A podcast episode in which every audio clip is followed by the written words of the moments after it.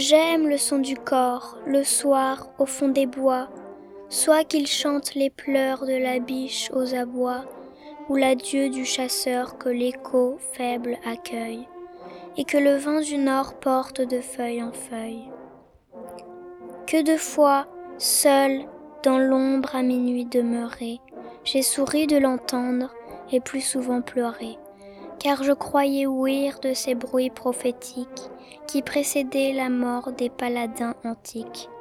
Ô montagne d'azur, ô pays adoré, roc de la Frasona, cirque du Marboré, cascade qui tombait des neiges entraînées, source, gave, ruisseau, torrent des Pyrénées, mont gelé et fleuri, trône des deux saisons, dont le front est de glace et le pied de gazon. C'est là qu'il faut s'asseoir, c'est là qu'il faut entendre les airs lointains d'un corps mélancolique et tendre. Le corps de Alfred de Vigny.